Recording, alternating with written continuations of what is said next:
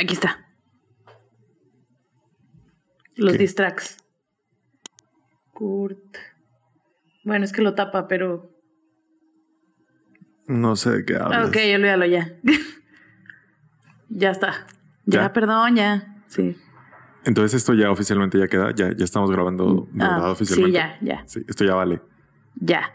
Perdón. Bueno, yo, yo nomás quería saber para estar seguro y no cagarla luego al rato Sí, que lo esté no. editando.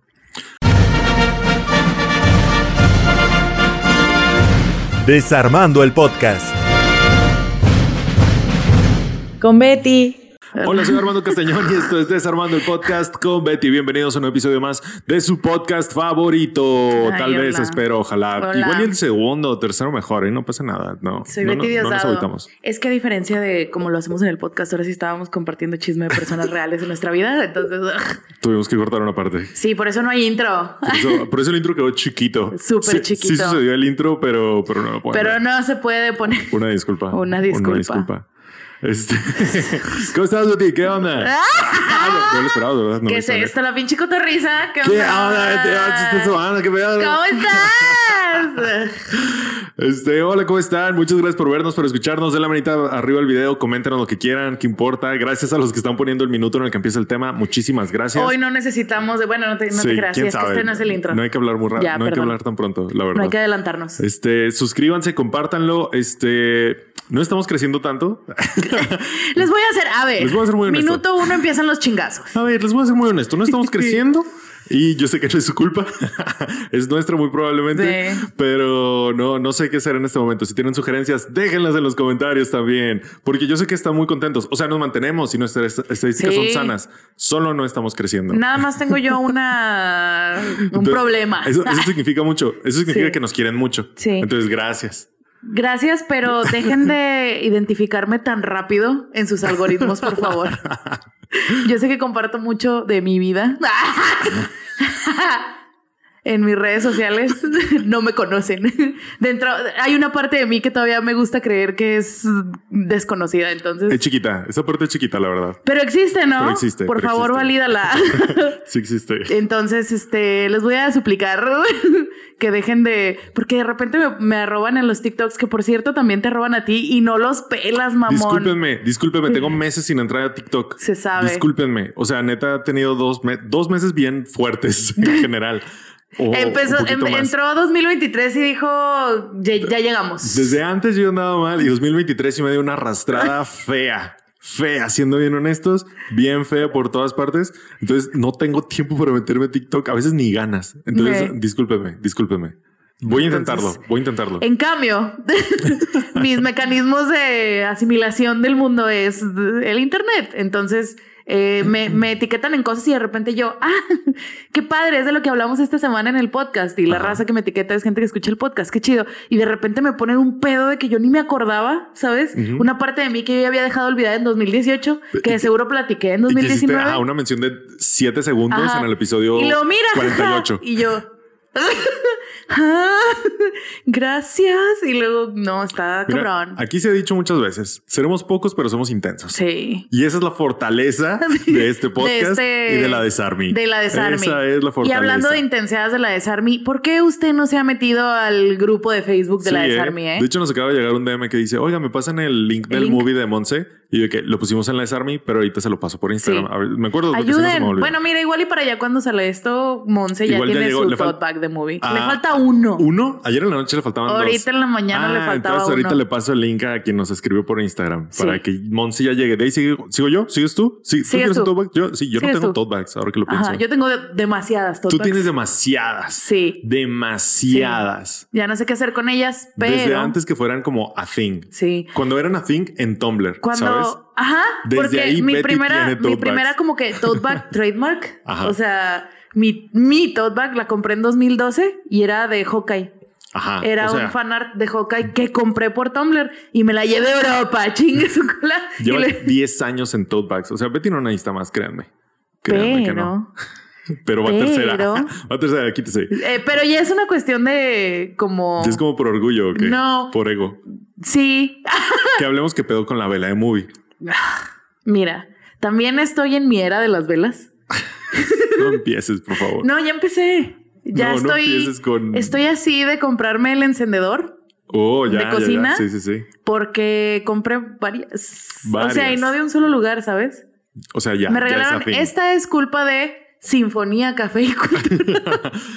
Para quienes no conocen, Sinfonía Café y Cultura son patrocinadores de este podcast y aparte son este dueños Jimica- Jimicaba, Ujú. que eh, han estado varias veces aquí en el podcast juntos y separados. Cava es nuestro este invitado, Nuestro trademark. nuestro trademark de Halloween. Y ellos eh, ahora en Año Nuevo a sus amigos les regalaron así como que una cartita de Año Nuevo Ajá. y una vela, porque Oh, Jim es mucho de rituales Sí, sí, sí. y todo eso. Y me regalaron una velita y yo, verga, esto es maravilloso. ¡Oh, no! De que literal llegaba en la noche jodida a mi casa y de que no quería ni ver, así como dices que no entras Ajá. a TikTok ni nada, a mí me pasa con el contenido, güey. Claro. O sea, no puedo ver nada que no sean... sí, andas negada. ando, ando negada y entonces prendía mi velita y me ponía así. mm, Viendo la vela. Sí, Qué pero pena. huelen bien rico y ya tengo como cuatro. Muy bien. Este, antes de que este intro se haga más largo, pues únanse al grupo de Facebook de la Desarmy. Síganos en todas nuestras redes sociales. Y si nos quieren apoyar con dinerito, tenemos un Patreon donde nos pueden apoyar desde dos dólares al mes.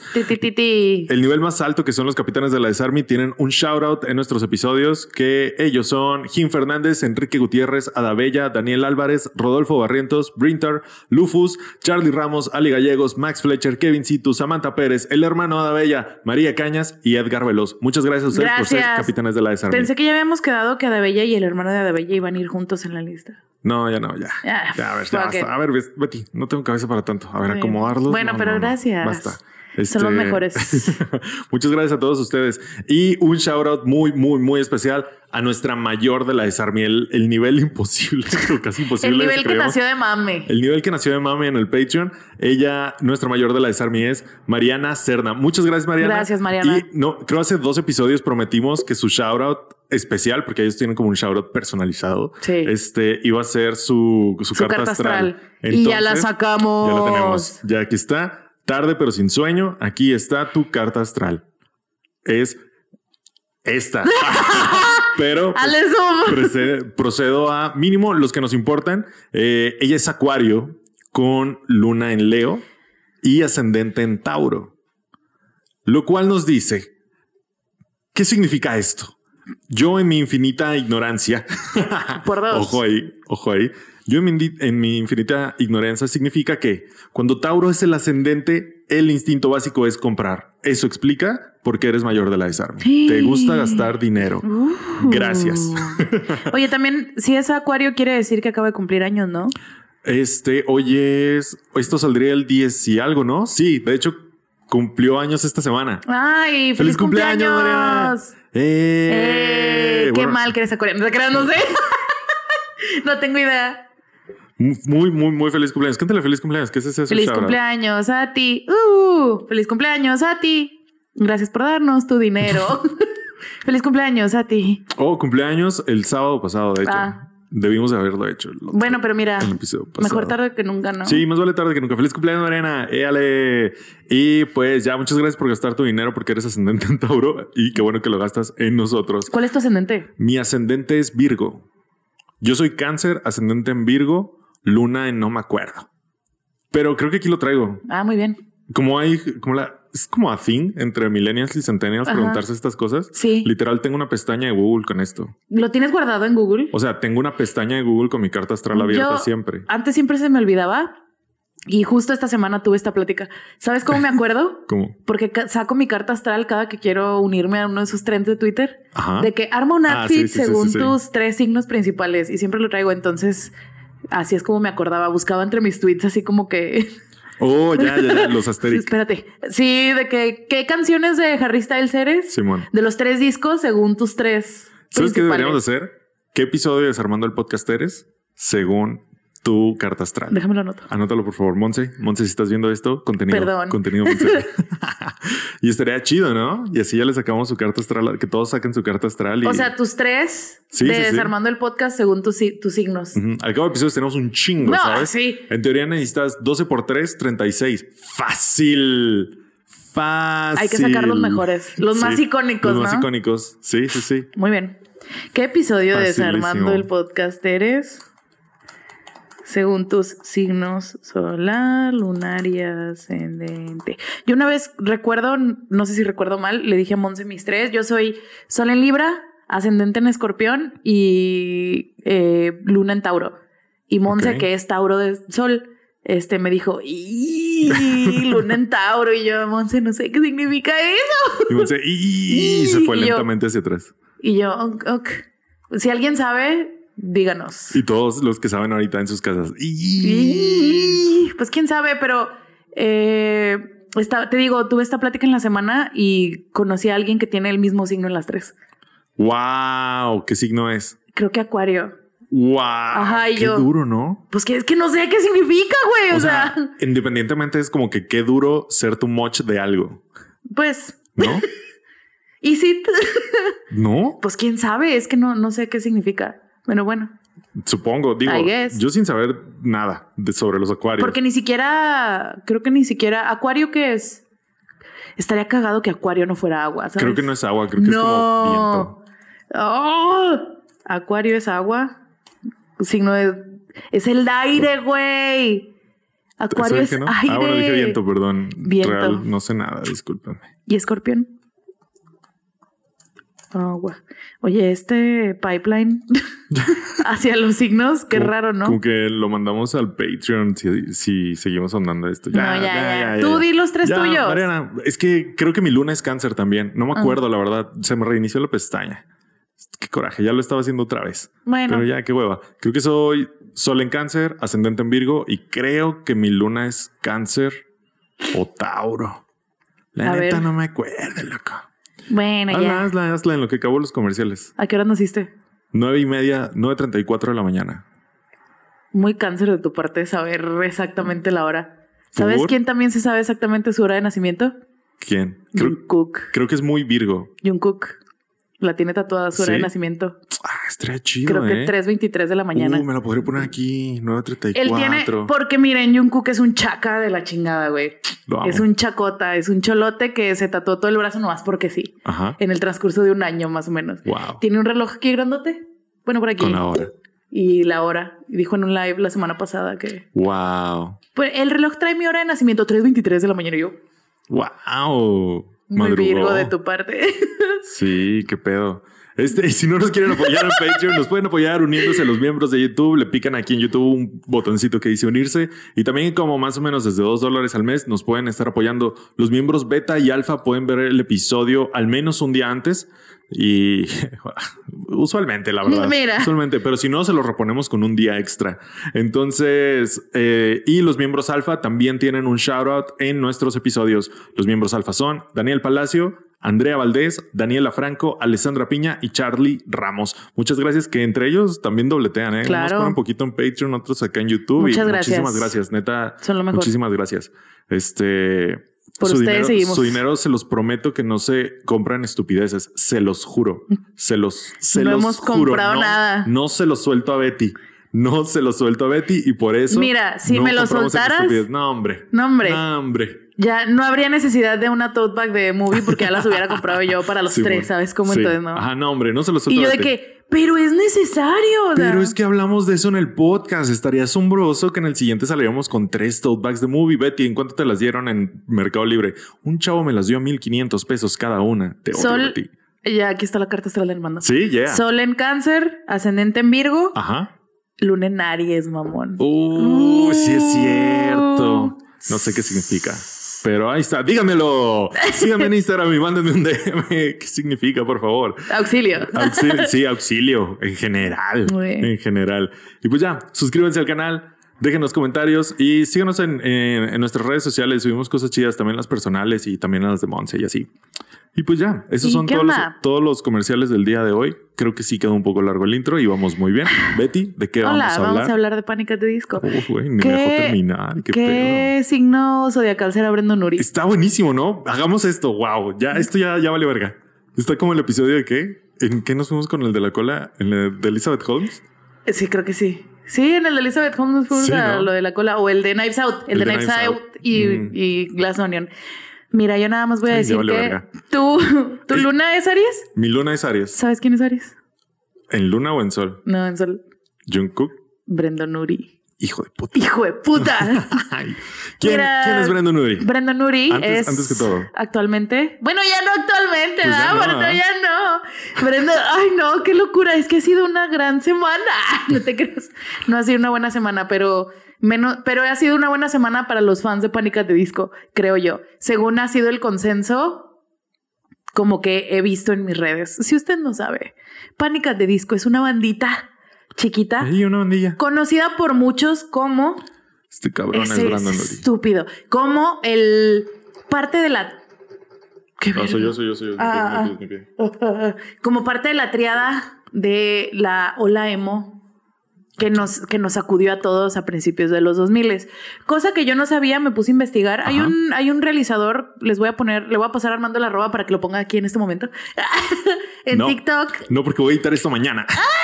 que este, como que te, te desglosa toda la cultura emo Ajá. desde siempre, que empezó en, al finales de los noventas, ¿no? tú ponlo en la descripción. Porque Sí, tú vas a lo voy a poner en la descripción, de déjame lo anoto. Este, y el emo se divide en cuatro etapas, como el K-pop.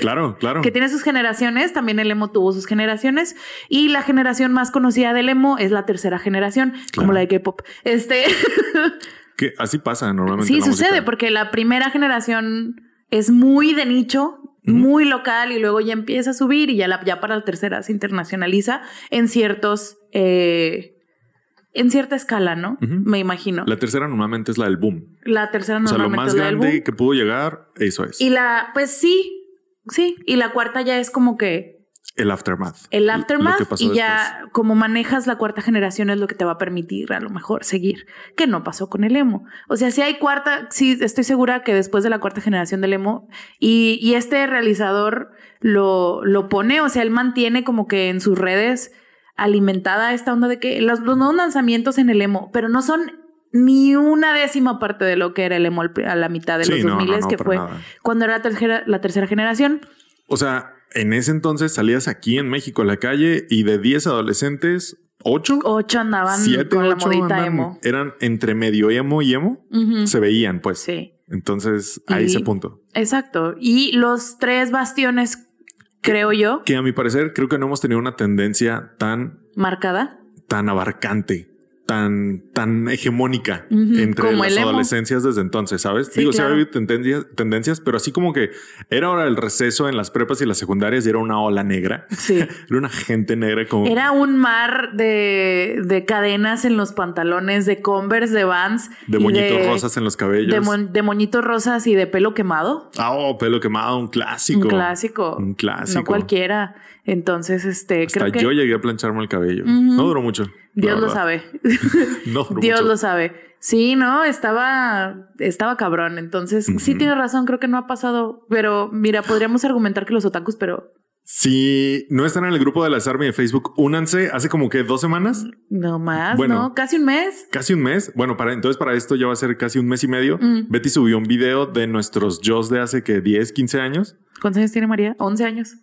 Bueno, unos 11 años y yo todavía traigo el cabello largo así como medio emo. Sí, esas Si eran, gustan. esas eran nuestras etapas Ujú. verdaderamente. Ese ya era mi, mi etapa aftermath emo, la verdad. Sí, no, yo ahí me quedé. ahí andábamos todavía. Eh, Entonces, únanse a la Desarmy. y la tercera generación del emo, creo yo que tiene tres bastiones. La gente siempre es, es en triadas, según este, este realizador que les digo. Eh, pero varían las personas de qué bandas componían esa triada. ¿Tú cuáles tres bandas?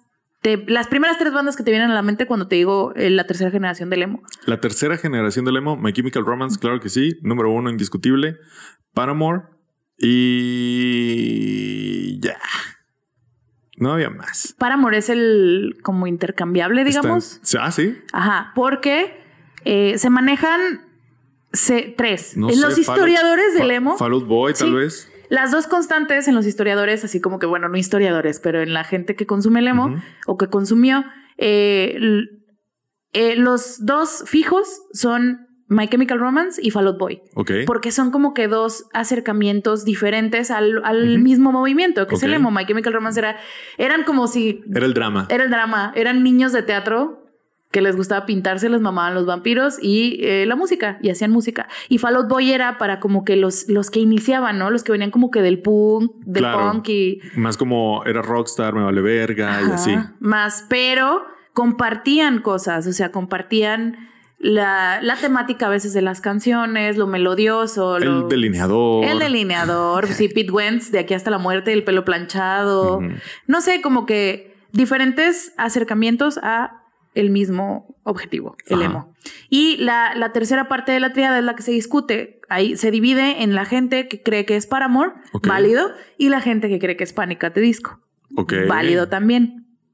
Pero porque esa, ese tercer espacio viene a alimentar, creo yo, a alguno de los dos. Sí, claro. Paramore era hacia Fall Out Boy, Boy y Panic. y Panic era más hacia My Chemical Romance. Claro, pero claro. pues se mueve en la triada. Yo soy, miren, yo fan de Paramore, sí. Pero yo soy de la idea que era My Chemical Romance, Fall Out Boy y Panic! at the Disco. Yo creo que era Paramore. Creo que Paramore tuvo más injerencia cultural y sobre Sí. todo presencia en el mainstream. Hizo Crepúsculo. Es lo Hizo único que voy a decir. Crepúsculo. Tienes toda la razón. Pum, Pero ¿saben pa, por pa, qué? pa, pa, pa, Porque. My Chemical Romance no quiso. Este, Exacto. sí, pero Entonces, ¿con quién te vas? ¿Con Fall Out Boy? no, no, pero justo, ahí es mi argumento, porque Paramore vino años después. No fue ¿Qué parte importa? de la. Bueno, pues yo creo que por eso, ¿no? Muy Pero y bueno. At the Disco se murió muy rápido, la neta. Pues no, porque se acaban de morir el O sea, mes pasado. Se murió, Sí, musica- eh, o sea, se murió musicalmente muy rápido. O sea, Ay. dejó de sonar a emo muy rápido. Pues sí, y aparte se despegaron una constante que tenían cualquiera de estas cuatro bandas definidoras, creo, del emo. Ajá. Bueno, triada sí o no, son El esas cuatro. paralelogramo. El pala- El cuadro. Es que cuadro era muy aburrido. Es que cuadro es muy aburrido. El trapezoide. Es que sabes que no se presta a los chistes del Padre, el Hijo y el Espíritu Santo. Sí, no, es que, o sea, la- las triadas, la regla de tres, o sea, existe. Existe. Es esa thing. Las ¿Qui- cosas ¿Quién es en trilogías, tu, en ¿sabes? tu en tu triada? Mira, por algo son trilogías y no Claro. cuatrologías, tetralogías. Ay, no, no, tengo ni claro. puta idea. Este, ¿quién podría pondrías de Padre, Hijo y Espíritu Santo? My Chemical Romance es el padre, claro Sí. que sí. El hijo sería Paramore y el Espíritu Santo es Fall Out Boy. Yo pondría a My Chemical Romance de padre, a Fall Out Boy de hijo y a Panic! at the Disco de Espíritu Santo. Terrible. No, al revés. Suena terrible. Al revés, X. Suena X. terrible. Nunca hagas una religión. Por favor, no, real, nunca hagas una religión. ¿Sabes qué? Es que está más chido ser parte de los cultos, Ah. de los fandoms. Uy, güey, me asusté. Me Güey, jamás me había colé- sentido- me colé un chingo. Mm, Bueno, Eh, entonces son estos cuatro y ya no sé a dónde iba antes de decirlo del Padre, el Hijo y el Espíritu Santo, pero pues, estos cuatro definieron una generación y todavía siguen hasta cierto punto vigentes. Ok. Hasta cierto punto. También hay un mame ahí de que estos cuatro ya no, después de que empezaron a, a romperse, eh, el primero, te- bueno, el, prim- el primero que se fue, digamos, fue Fall Out Boy porque tuvieron un, un descanso en 2009. Entonces, desde entonces eh, está la, el mame de que ya no pueden coexistir al mismo tiempo, que fue lo mismo que pasó con My Chemical Romance y eh, BTS al principio del año. Ok. Porque cuando regresó, justo el mes que regresó, que anunció My Chemical Romance que regresaba, fue cuando BTS dijeron, hey, nos vamos a tomar un descanso. Y todos, ¡ah! Todas las fans del emo que nos volcamos al K-pop, fue así como que las escrituras son reales. Esto pasó, pero Que tiene mucho sentido. Sí, O sea, tiene tiene- todo el sentido del mundo. Hasta económicamente, ¿sabes? Al final todo lo rige el dinero. Entonces yo creo que como negocio está chido tener My Chemical Romance y que todo, toda la banda emo se vaya para allá y Ajá. Fall Out Boy para allá. Sí, porque Pa, pa, pa, pa, pa. justo Fall Out Boy fue de estos cuatro. Sí, una vez más, si no me equivoco, no soy tan fan de Paramore y de the Disco como lo soy de My Chemical Romance y de Fall Out Boy. Ajá. Este, Fall Out Boy se tomó un descanso de cuatro años de 2009 a 2013. Luego regresan ellos del descanso en 2013 y 2013 es el año en el que se va My Chemical Romance. Y luego aparte, pues Fall Out Boy, ahorita ya va- voy a adentrar más en todo el drama Ok. de Fall Out Boy. Eh, y se, también Paramore se ha tomado descansos. Regresó My Chemical Romance, regresó Fall Out Boy a principios de este año, como lo puse en mi bingo de Twitter. se veía venir, regresa Fall Out Boy y ¿quién crees que anuncia que ya se va a la verga? Panic at the Disco. Pánica de disco. A finales de enero, eh, Brendan Urie sacó un muy sentido comunicado, Comunicado. en Instagram diciendo que pues él ya, eh, su familia, su esposa está embarazada y que ya él no puede seguir con el proyecto de Pánica de disco y que pues ya, re- más bien No se separó la banda porque la banda se separó hace un chingo. Eh, Porque ya no era una banda. porque ya no era una banda, es, era como que ya no es tan común, ¿no? Y yo siento que era algo muy común en esas épocas de la tercera, cuarta generación del emo, Ajá. que el proyecto se llama así, pero es nomás un güey. Yo creo que en el emo no. No, pero, pero en esas épocas. Yo creo que viene más de antes, como del rock y del metal, Mm, que ya nada más es como un güey. como, como Megadeth, que ya nomás es un güey. O que ya Mm. nomás era un güey. Más o menos, tipo así. O sea, siento que pasa más como en ese tipo, en esas bandas. Sí.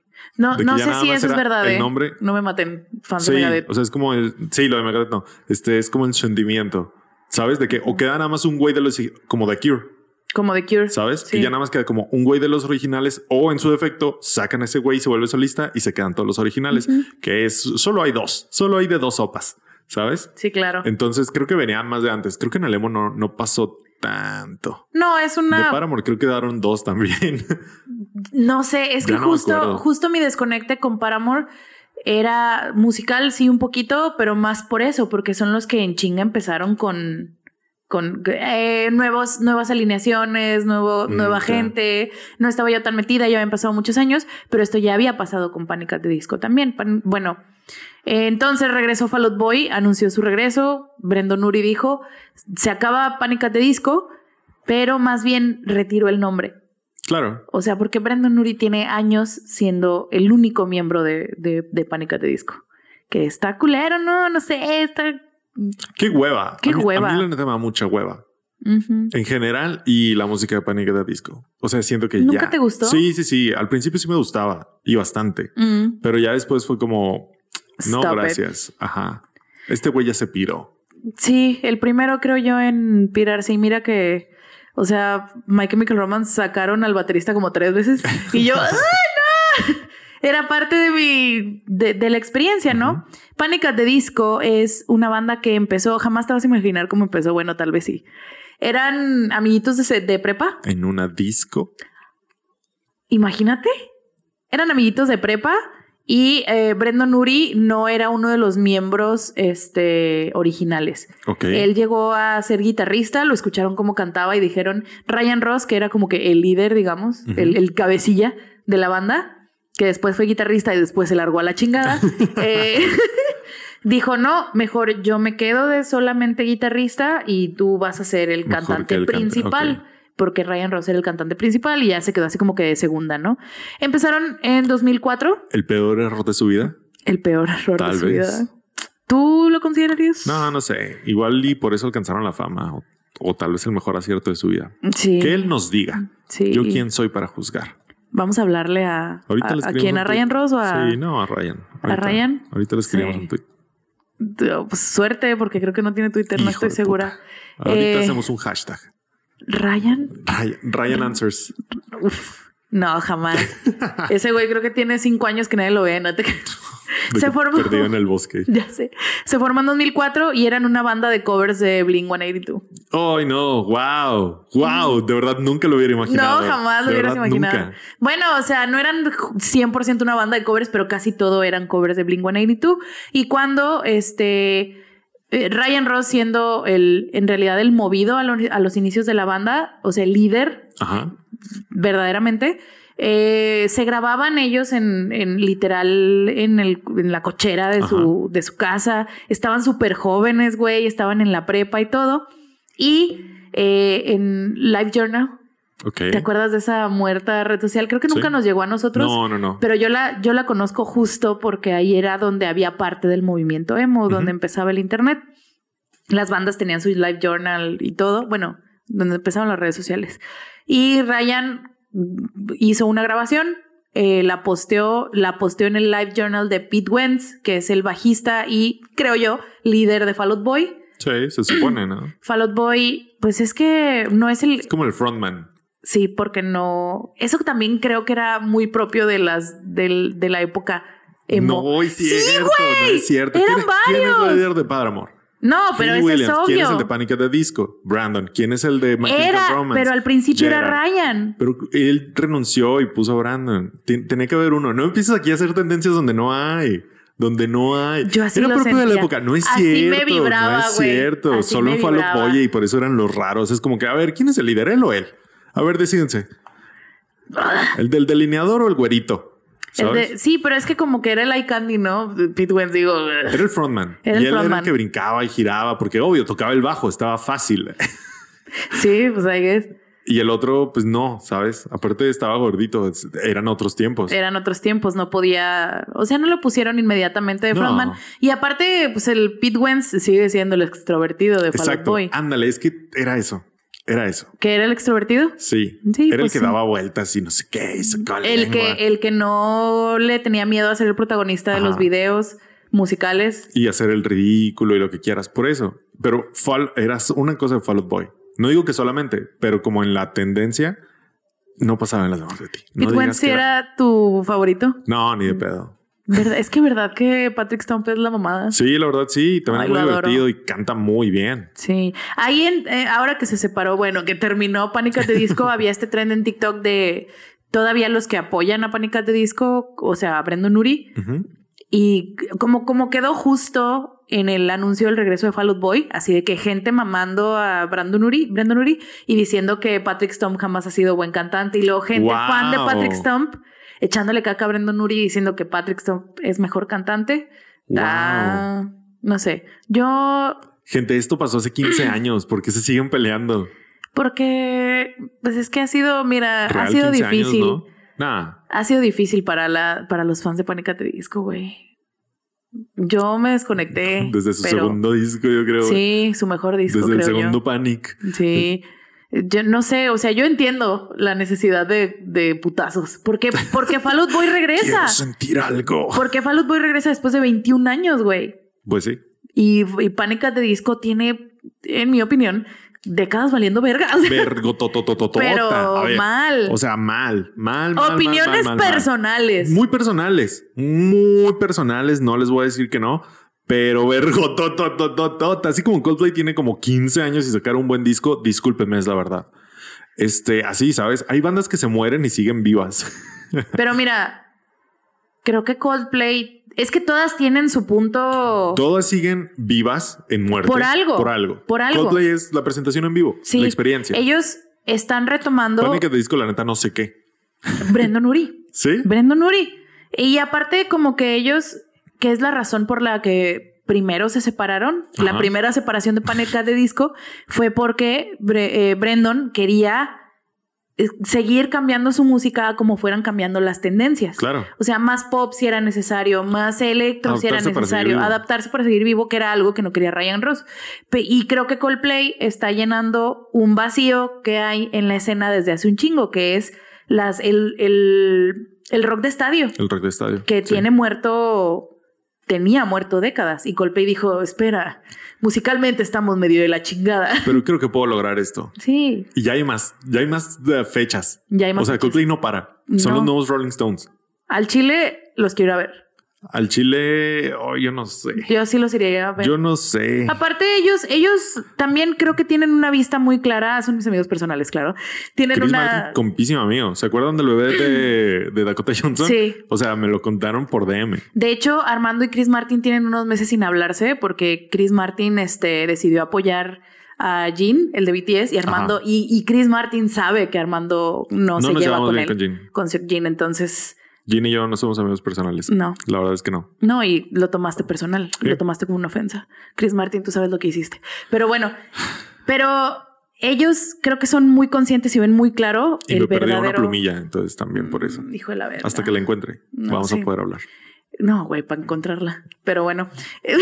Su perdida. Terminando el de Lulu. He's lost. eh, ellos tienen muy claro el vacío que están llenando. Saben que lo supera musicalmente ya la escena Claro. y lo que están haciendo es una experiencia. Así creo que ya cuando eres una banda que tiene más de 20, más de 30 años tocando, tienes que tenerlo muy claro. Claro. Si no te mueres como pánicas de disco. My Chemical Romance es igual. Ellos saben que musicalmente lo nuevo que saquen, miren, y esto me duele con todo el corazón, no va a tener el mismo impacto que su último disco No va a ser relevante. no va a ser relevante porque la escena no está tan viva ahorita como, la, cuan- como cuando se fueron. Porque el rock está muerto en general y ni se diga el emo. Así es, O así sea, es, porque se lo está comiendo. Eh, eh, hay ciclos. Y el ciclo del rock ahorita está en su punto más bajo que ha estado en varias décadas. Eso no quiere decir. historia. Eso no quiere decir que no hay música de rock buena. Ni que no haya bandas buenas. No. Solo que no son relevantes. Solo que si viene Greta Van Fleet, no te va a llenar el Foro Sol. Exacto. Te va a llenar un venio chiquito. Y te lo va a llenar y se, lo van a- lo- se la van a pasar bomba y lo, lo van a hacer asombroso. La verdad es que lo hacen asombroso. Pero no van a ser Está- realmente relevantes. Está otra vez retomando ahora con Maneskin. Ganadores del. Pero, pero, Pero- chiquito. Ajá. En comparación a Rosalía, en comparación a. Claro. N, a Raúl Alejandro. Y otras tendencias que van hacia arriba, no hacia abajo, no que están peleando por un lugar, ¿sabes? Exacto. Uf, es Entonces está difícil y ellos saben lo que están llenando. Están llenando nostalgia, están llenando eh, experiencia, están llenando otra cosa. Y Como- ellos como lo tienen son claro. otra cosa. Y creo que lo tienen claro. Y está bien, con eso. Y Pánica de. Disco creo que no. Pero bueno. Yo creo que no le funcionó a Brendan. O sea, así como a Paramore. O sea, Paramore duró más tiempo vigente, aún adaptándose a las tendencias, ¿sabes? Sí. Tuvo su etapa de baladitas, tuvo una etapa como rock pop, o sea, tuvo otras etapas. Tuvieron, tuvieron sus pausas. sus pausas, regresaban, sonaban hasta frescos, me atrevería a decir en algún momento. Y creo que Brendan, no Pánica de Disco, Brendan no le supo. Sí. Ay, qué tristeza, ¿no? Pero bueno, Ryan Russell, entonces, regresando un poco, después de, de ¿cómo se llama? Mm, exponer tu relación con Chris Martin, tu tumultuosa relación Mira, con ya, Chris por Martin, favor, ya, mira, ya. Ahorita le tengo restringidas las historias, Ya sé, güey, ¿cómo eres culero? la neta. Y no le digan, eh, no le digan que si están viendo esto y le hablan también a Chris, no le digan que le tengo restringidas las historias. Vayan y coméntenle. Ay, estaría cagado, ¿no? 20 comentarios. ¿Cómo que ya no te llevas con Armando? Con razón. Por eso ya no ha venido. este, pero bueno. Ryan Russell, entonces líder de Panic! at the Disco, eh, o el, el que movía todo, él quería, le urgía salir, se, tenía que compartir su música, se la publicó a Pete Wentz en su Live Journal. Y Pete Wentz viene del primer disco de Fall Out Boy, que es Take This to Your Grave, que fue un chingazo. En Estados. Unidos fue un chingazo. Y fue tan, fue tan exitoso, eh, tanto el disco como la, la disquera, o la, pues es que se llama label, Ajá. pero nosotros le decimos disquera. Pues, Pues, sí. ¿qué será? La compañía. Pues la compañía, ¿no? Que es esta compañía que, si usted tiene entre 28 y 34 años, esta compañía produjo uno de los discos que usted consumió en su adolescencia y se llama Fueled by Raymond, que son los responsables de Panic! at the Disco, de Fall Out Boy, de Paramore, eh, etcétera, etcétera. Entonces, Panic! at the Disco es, es tan importante para esta disquera, para esta empresa, que le hacen una sub, subempresita, una subdisquera a Ujú. Pete Wentz. Y Pete Wentz, al primer grupo que firmó en su subdisquera, Ok. fue a Panic! at the Disco, porque los Oh. escuchó en, el, en la grabación que le mandó Ryan Ross por Live Journal. Entonces, sale el primer disco de Fall Out Boy en 2001 y Panic! at the Disco saca su obra de arte, su primer disco, A Fever You Can Sweat Out, en 2000, Sweat Out en 2005. Su pick. Su pick Creo musical. que, no, creo que musicalmente su pick fue el siguiente. ¿Tú crees? Pretty Odd. Creo que sí, porque le juegan más. Pero siento que ya no es emo. Pues es que también esto ya lo habíamos platicado. ¿Qué es emo? Musicalmente, Tienes toda la razón. musicalmente, ¿qué define al emo? Ya no traían delineador.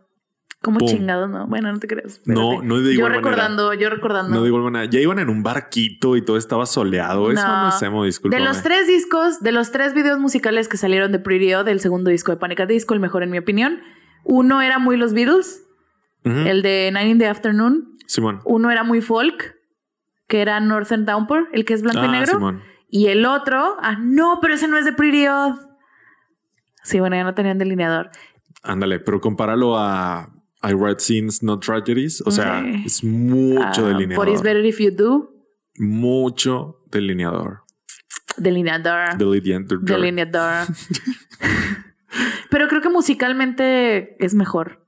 Pretty Odd. Sí, sí, sí. No, está más entero. Claro, pues aprendieron. Se volvieron mejores músicos. Definitivamente. Y bueno, empiezan, son con. Estábamos también en la, en la última gran generación de los videos musicales antes de que llegara el K-pop. Ok. que es cuando creo que eso es lo que ayudó a que la, terce- la tercera generación del emo fuera lo que se convirtió, ¿no? Ok. El, los videos musicales, la experiencia, la expectativa de que estrenara, de que el nuevo disco de My Chemical Romance, digo, el nuevo video musical, el nuevo video musical de Pánica de Disco. Entonces, con el de I Write Scenes No Tragedies, fue, yo sí me acuerdo que fue, o sea, le voló la cabeza a varios. Sí, sí, sí. A varios.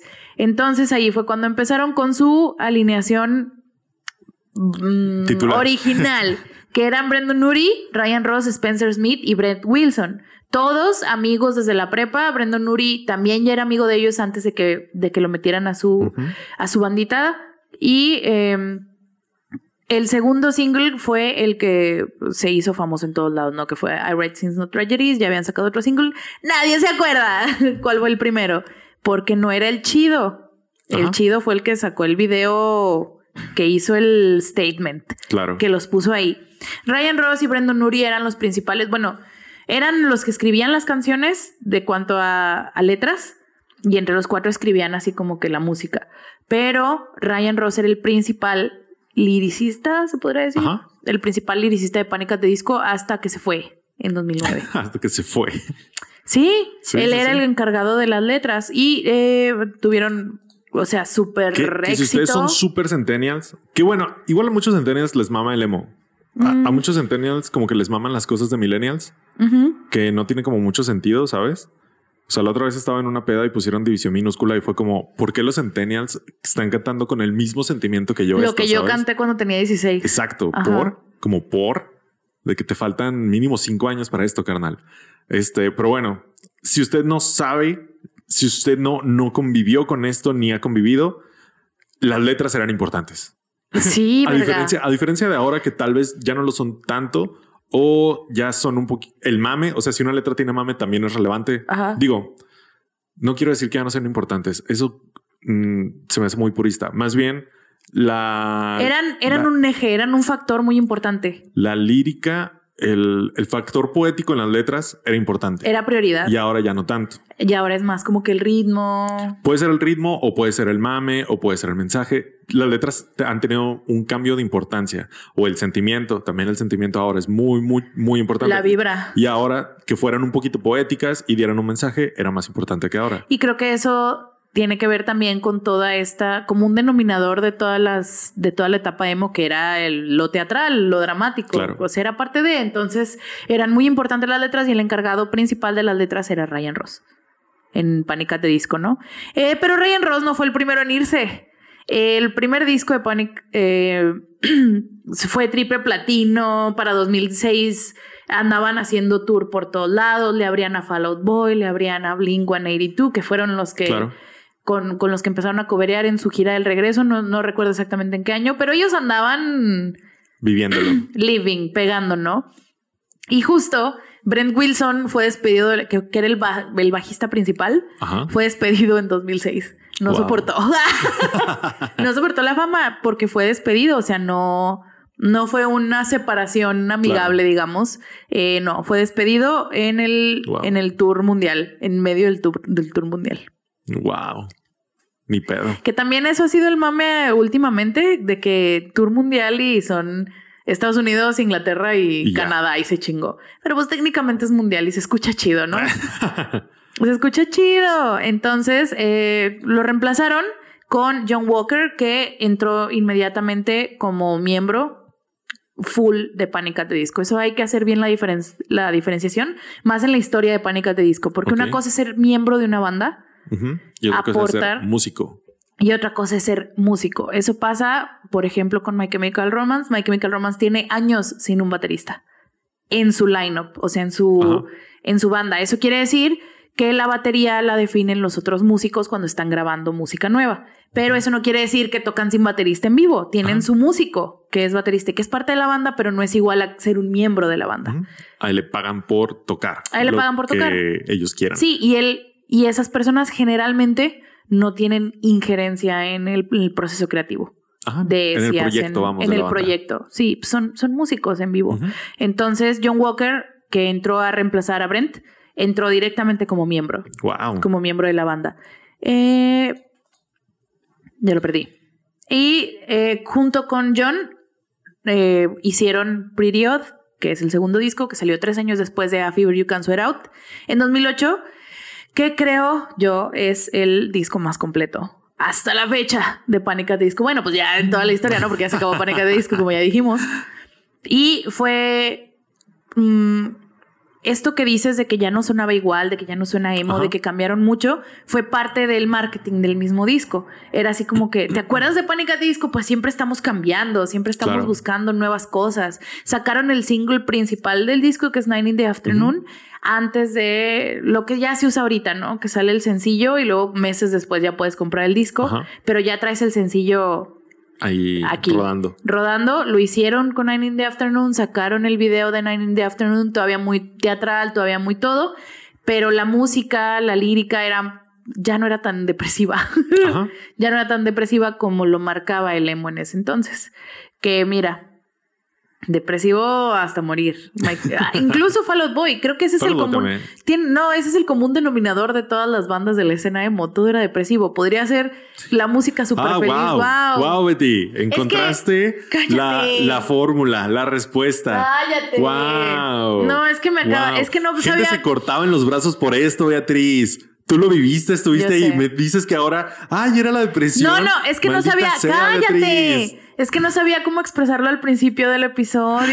Y nos van a banear lo de lo cortar brazos y así, Pues, rayos. ¿pa' qué dices, Ni pedo, ni pedo. Era una realidad, gente. Era una realidad. Y si, si YouTube no puede con eso, que soporte cancelados sin canal.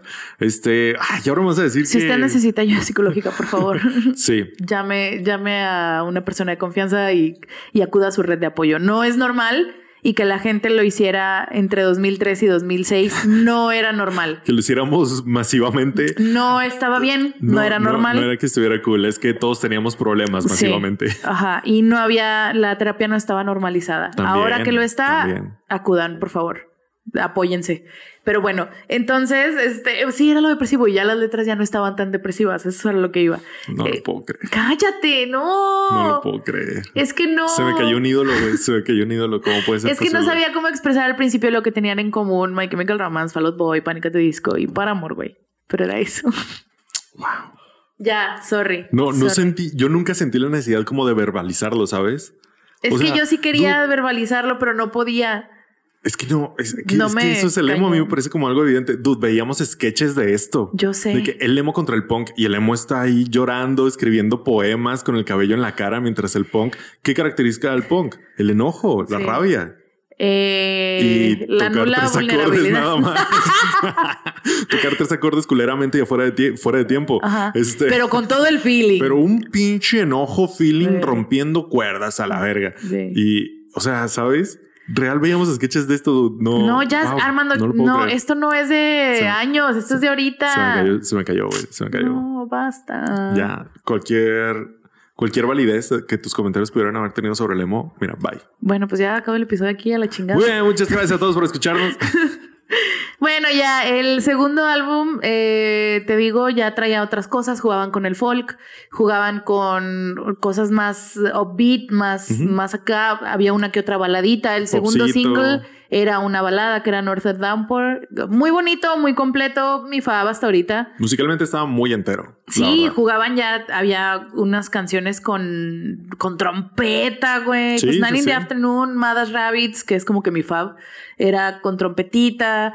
Otras traían violín, otras traían banjo, otras traían. Musicalmente eran la, era la mamada. Miren, este es mi disco favorito de Panic! at the Disco. Entonces, si les gusta Fever You Can't Sweat Out, muy bueno. Sí, muy. Muy bueno. Eh, la, es, es algo que me gusta mucho de los primeros discos de, de estas bandas que después se hicieron la bandera del, del emo, de Fall Out Boy, de My Chemical Romance, de, de Paramore. Todos el primer disco son muy, muy ellos, muy... Muy en bruto. Muy en bruto. Muy en crudo, ¿sabes? Sí. Muy raw.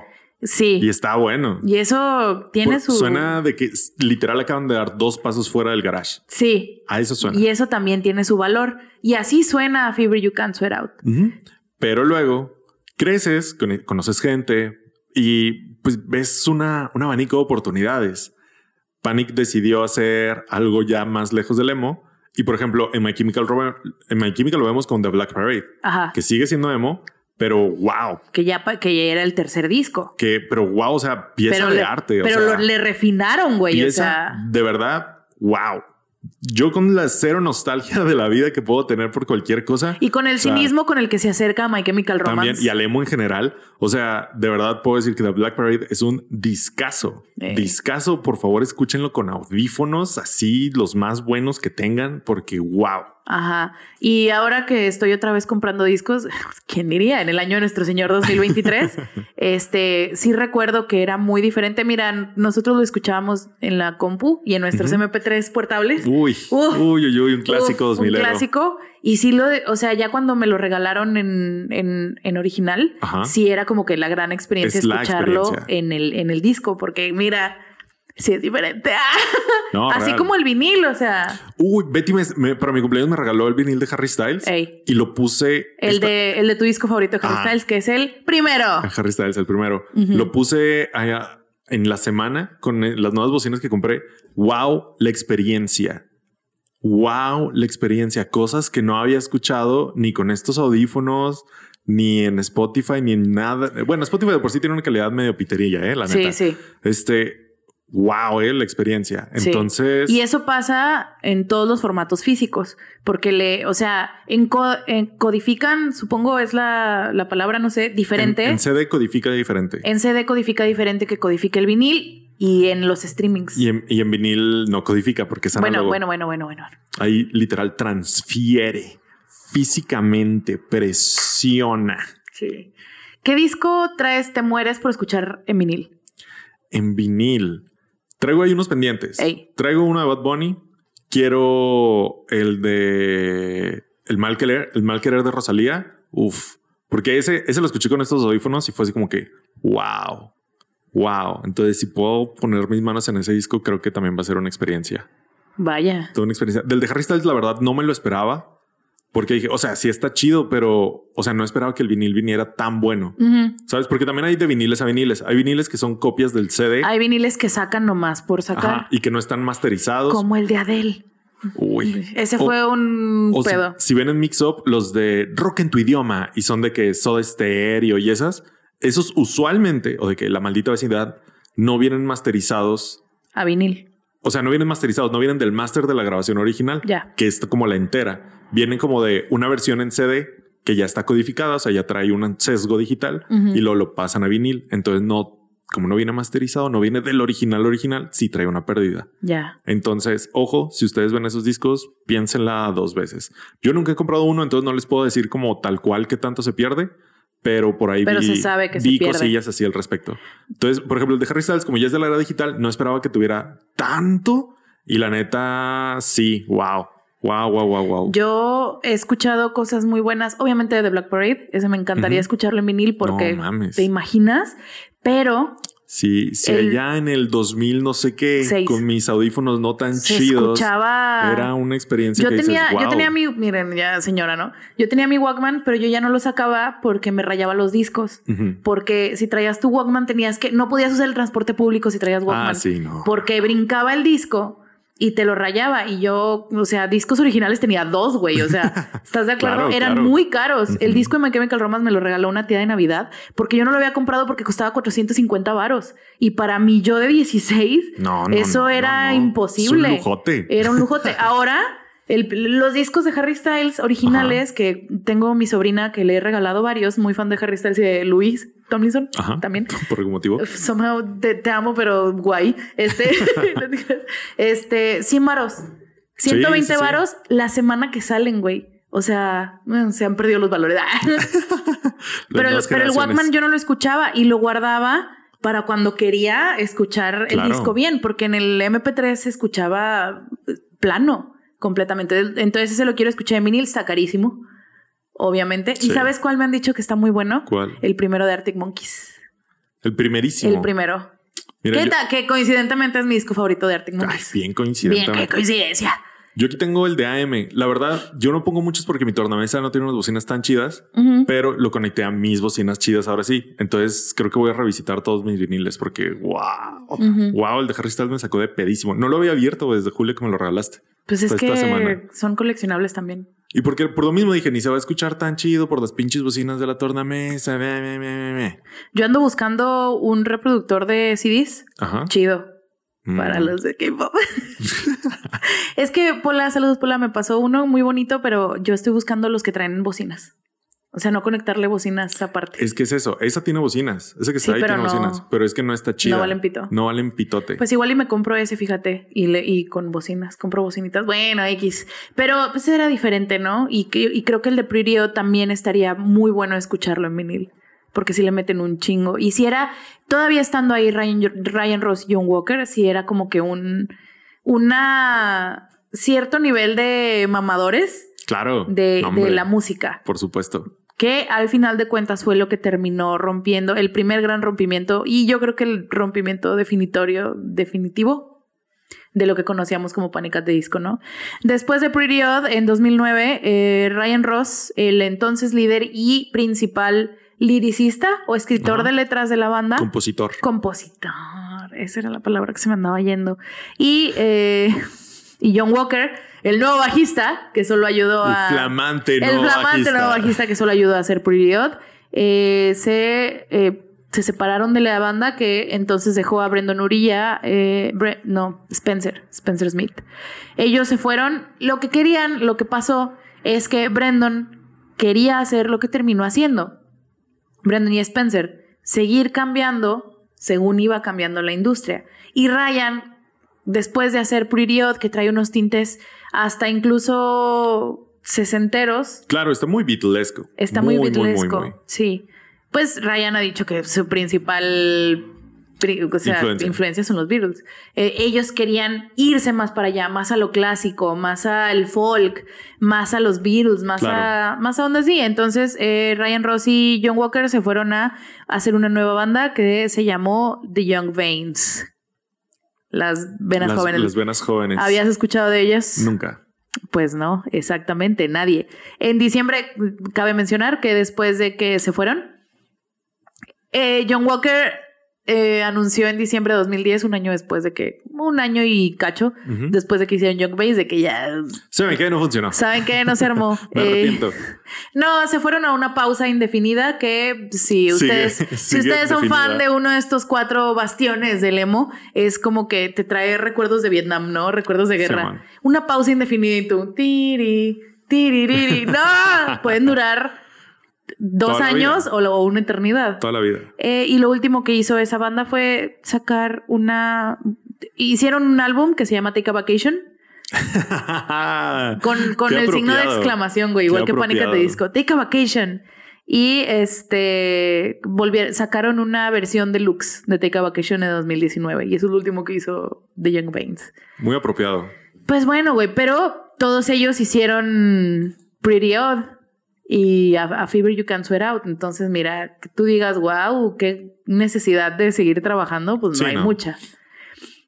Se quedaron Brendan Urie y eh, Spencer Smith en Panic! at the Disco y dijeron hay que mantener, hay que hacer movimiento para mantenernos vigentes en la escena. hay que Porque ruido. porque una separación de este calibre, o sea, se fue la mitad de la pinche banda Claro. y el compositor principal. Y eh, ¿qué, qué hay que hacer? Hay que mantenernos. Y lo que hicieron fue sacar un single que se llama New Perspective y market, mm, hacerle marketing, o sea, Ujú. meterlo eh, en chinga, sacar video. Eh, esto fue meses, o sea, meses después de que anunciaron Ryan Ross y John Walker que La se salida. iban. Eh, le hicieron video. La canción se llama New Perspective, que es así como que También Mm. muy apropiado. También es muy que apropiado. los otros güeyes son como Take a Vacation y ellos New, New Perspective. Perspective. y la metieron inmediata. O sea, como que llegaron a un acuerdo para que fuera parte del soundtrack de la película de Jennifer's Body. Que aquí en México, ¿cómo es que se llamaba esa chingadera? La maldición de no sé qué o algo así, ¿no? ¿Quién sabe? Es la de Megan Fox, Donde que Megan también Fox era- se come a Amanda Seyfried. Ajá, Wow. ajá. O sea, en papel, en papel suena como que iba a ser un hitazo. Y no, pues es que mira, la raza no estaba lista. No estábamos listos. No ¿Tú estaba lista la raza. Mira, fue cuando Megan Fox. Es que es una. Miren, si ustedes han visto la joya cinematográfica que es Jennifer's Body, es una eh, alegoría al- a la caída del patriarcado. Y nosotros en 2009 no estábamos listos. Es real. Solo quiero Yo no lo he visto. ¿No la has visto? Yo realmente no lo he Hermano, visto. la escribió Diablo Cody. Diablo Cody Wow. es la que se ganó el Oscar por Juno. O sea, es real, no es mame lo que me estás diciendo. No. O sea, wow. Pero, pero, eh, mira, yo tampoco te voy a venir a decir que es guau la cosa más deconstruida y más feminista en la historia de la humanidad. O sea, es como para el del 2009. Ajá, eh, es ¿Por qué crees que el demonio nomás se comía morros? Güey, no la vi. Ah, sí, güey, bueno. no la vi. Vela, güey, vela, güey. Está una joya perdida. lo voy a ver, lo voy Pero, a ver. pero como salió justo en 2009, todos esperaban un slasher de terror con Ándale. Megan Fox encuerada. Por eso no la vi. Y no es eso. Wow. Y no es eso. Sí trae su comentario, su comentario ahí social. Wow, trae mensaje. Sí, Dude, me vengo enterando. O sea, yo realmente esperaba un slasher todo pendejo. tiene algo de. Y sale, y sale John Neal. Ah, sí. Sí. Mira. El actor que sea John Neal en Scott Pilgrim, que nos dimos cuenta en semanas pasadas que no, no lo han visto todos ustedes, Centennials. ¿Qué pedo? ¿No lo han visto? No. Es que es lo que te digo, pero hay algunos centenarios que les mama. Yo conozco varios que han visto Scott Pilgrim. Véanla. Sí. de mis películas Esta favoritas. película sí es considerada un clásico de culto. Bueno, ¿Scott un, no, Jennifer's Body? Jennifer's Body, Ok. porque no recaudó putas nada. no Wow. le fue bien. O sea, bueno, Yo no diría que a la gente que le gusta los slashers diría, ah, vamos a ver este con Megan Fox. Va a salir buenísima, ¿sabes? sí. Y luego te trae un pedo feminista deconstruido ahí. Y sí. ¿Tú crees que haya sido eso? Sí. La, mira, Megan Fox en esos entonces era un eye candy nada más. Así es como la. No lo, no digo que ella lo sea, solo digo que así lo percibía el Sí, sí, sí, colectivo. sí, sí, claro. Entonces. Y todo es pues, culpa de Michael Bay. Y todo es culpa de Michael Hijo Bay, de hijo de la verga. de. Entonces, una joyita, una joyita por ahí. Si no la han visto, vean Jennifer's Body, por favor. Mira, de media tabla para arriba, así es. Con sí eso, te la pasas con bien. eso. O sea, yo real, porque no me gustan los slashers. Sí. Yo pensé que era eso, ¿sabes? Y me gustan los vampiros y todo, pero dije, ay, va a ser una mamada como Transformers.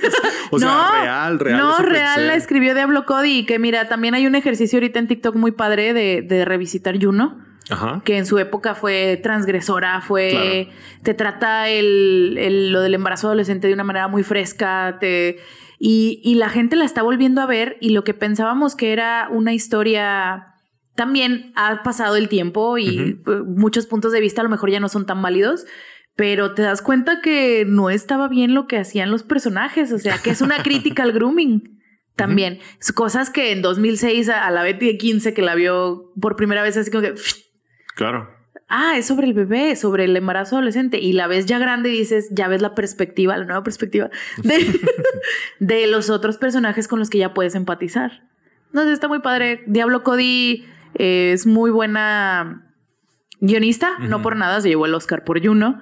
Y Y pues yo nada. que me imagino que también muchos centennials no la, no la han visto. No. O sea, son como de esos clásicos millennials Sí. que nos tocaron chavitos y eran así medio de culto en su momento. Que nos definieron hasta Sí. cierto punto. Ajá. Scott Pilgrim, 500 días, Juno. Juno. Y. Jennifer's Body. ¿Tú Si meterías eras ahí? morra. Sí. Sí. Sí. O sea, las morras si vieron Jennifer's Body, ¿tú crees? O sea, que hayan ido al cine, ¿no? Y que No. después ya te la topaste en la tele. No, yo creo que. Ay, pues a poco tuviste Juno en el cine. No, pero porque no llegaba. Pero es que Jennifer's Body sí traía más varito. Sí, o sea, es que sí se vendió como, como slasher, Sí. como el slasher del verano, ¿sabes? Ajá. Pues quién sabe, pero mira, si no la han visto, véanla y si les gusta Pánica de Disco, traía rola. traía rola. Así es como ellos se, Por eso yo pongo Paramore. Paramore está en Crepúsculo y Panic está en Jennifer's Body. Es lo único que voy a decir. Aquí está mi caso. Que el, que el jurado, I el rest público, my case. decida. I rest my case. Pues sí, entonces así es como que se. Pues se mantuvieron un poquito en la escena a pesar de la separación, ¿no? New Perspective se, se lanzó como sencillo. Eh, metieron a Dallon Weeks como bajista, que es una. Una persona controversial. Ok. Igual que Brandon Uri. No igual que Brandon Uri, tiene como que sus diferencias, ¿no? Pero en, el, en la narrativa de Pánica de Disco, Dallon Weeks y Brandon Uri son como que. eh, como Ryan Ross y Brandon Uri, más o menos. O sea, como que eran muy amigos, No muy, muy, muy cercanos y todo. Y luego la, la inminente ruptura causó que se, que se perdieran fans. Ok. Cuando se separan Ryan Ross y John Walker, se perdió fanbase. Yo ahí me fui. O sea, ese fue el momento en el que dije, Pánica de Disco ya. O sea, fueron gracias. Están muertos para mí. Pues no tampoco muertos para mí, gracias por lo que hicieron musicalmente por mi, mi, mi yo adolescente, pero hasta aquí le doy. Ya una consumidora casual en vez de una fan. Ok. ¿Qué fue lo que pasó? Dallon Weeks se une a Panicate Disco junto con el guitarrista Ian Crawford. Eh, empezaron siendo solamente músicos de, de tour Ujú. porque Panicate Disco sacó bueno, se, se iban de tour todavía en este, en este meantime. Y luego a Dallon Weeks lo metieron como parte del lineup, o sea, como miembro oficial Claro. de la banda en 2010 para su último disco bueno, creo yo. Bueno, no, sí, Vices and Virtues de 2011, de la cual se saca eh, la balada de Mona Lisa. ¿Te acuerdas de esa? De Ballad of Mona Lisa. Que, si a mí me preguntan, muy obvio el intentar regresar al tipo de música y a los estéticos de A Fever You Can Sweat Out. El primer disco de Panic! at Disco era como que, ¡hey, todavía somos nosotros! Sí, es como que, hey, nos equivocamos con Pretty Odd. Regresemos. vamos a regresar un poquito.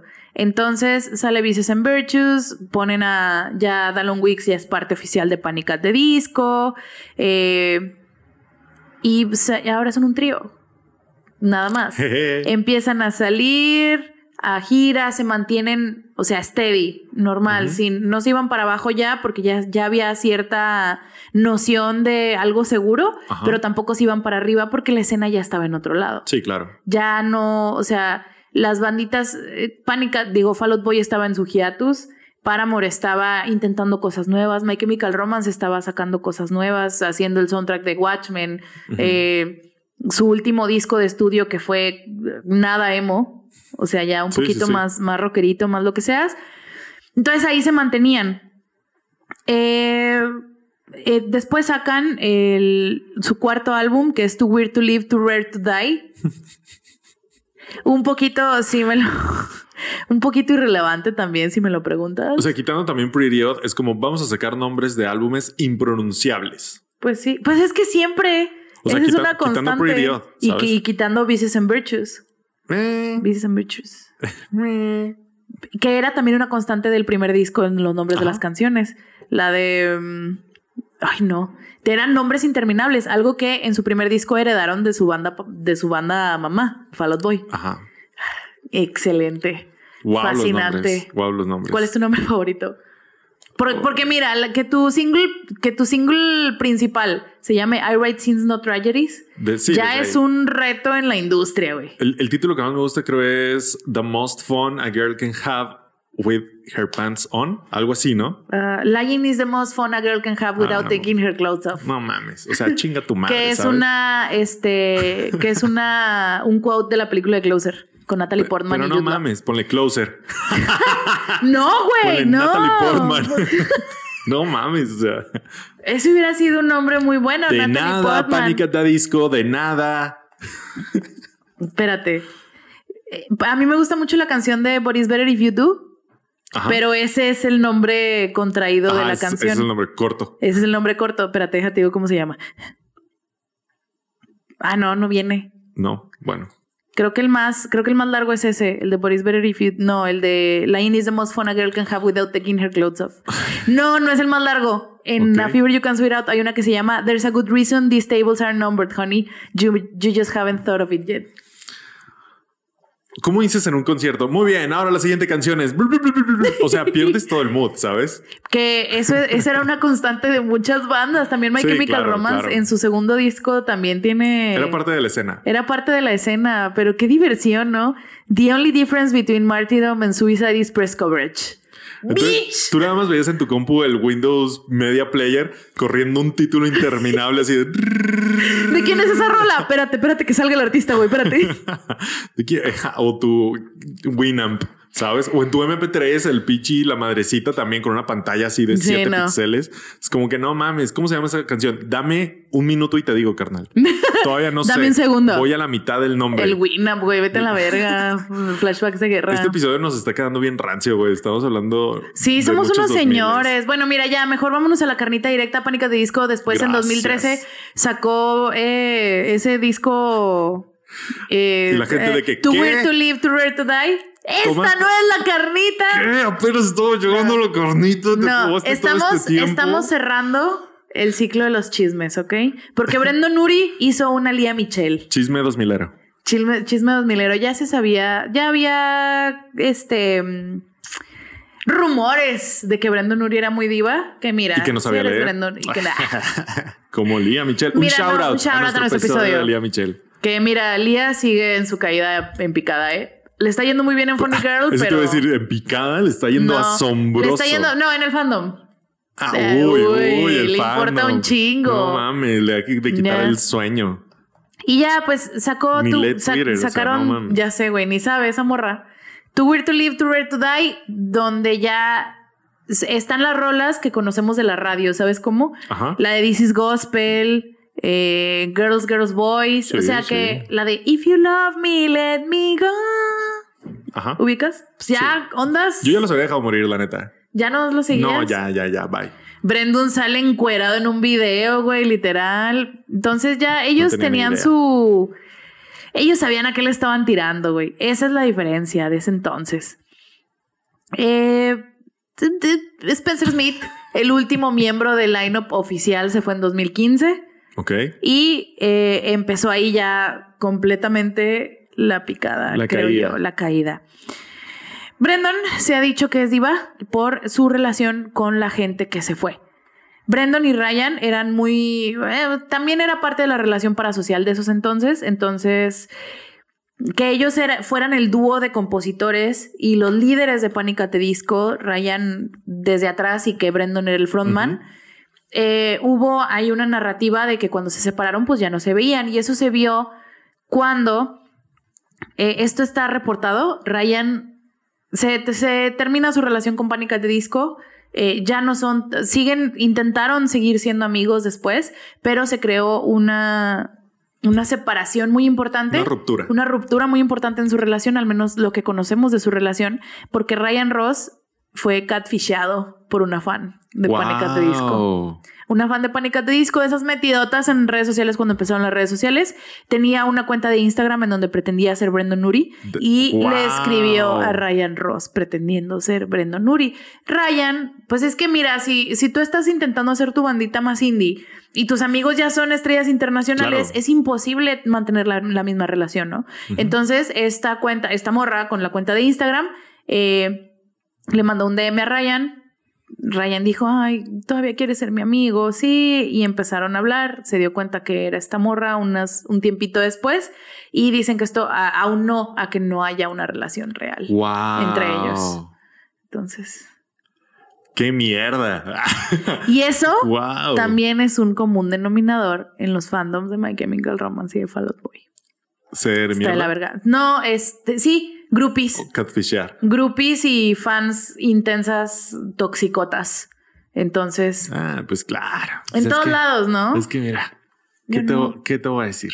Este. Yo jamás le haría eso. Yo jamás les haría eso, Armando, a nadie de los que están neo. Yo pensé que catfishear. Ah, no, jamás. No, nunca. ¿Quién sabe? ¿Usted qué Y cree? Votemos y- en y si Twitter. lo- Y, jamás, y jamás lo sabrían. Eso pero es todo lo sobre que- todo, pero sobre todo jamás se enterarían. soy tan buena que nunca lo Sí. sabrían. Después, en 2017, Dallon Weeks, eh, que ya era miembro oficial, que vino a reemplazar y que entró en 2000, finales de 2009, principios de de 2010, si no me equivoco, eh, se fue. Se fue de Panic! at the Disco. eh, no de la mejor manera. No de la mejor manera. Y cuando se va, ay, espérate, déjame nada más ver la fecha de esto.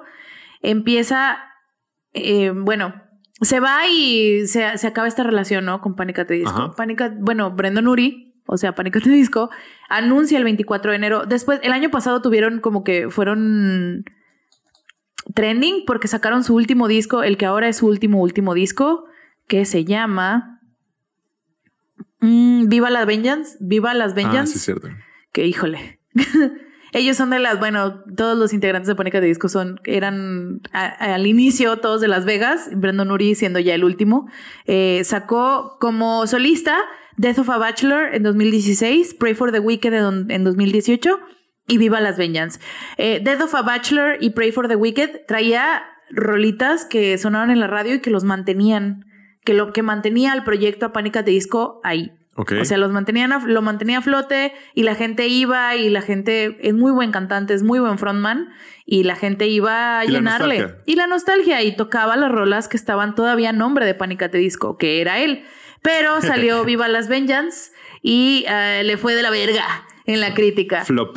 Flop completo. eh, bueno, en la crítica no le fue tan mal, pero los fans, uff, lo odiaron completamente. Wow. Esto aunado a que Pete Wentz, sin querer. El padrino de El at the padrino de Panic! at the Disco eh, sin querer eh, en, una, en un post de Instagram. Creo que es un video de él en su cocina. Y sin querer, él anunció no oficialmente que Brandon Uri y su esposa estaban esperando un bebé porque tenía una Wow. foto de ellos, así como que de.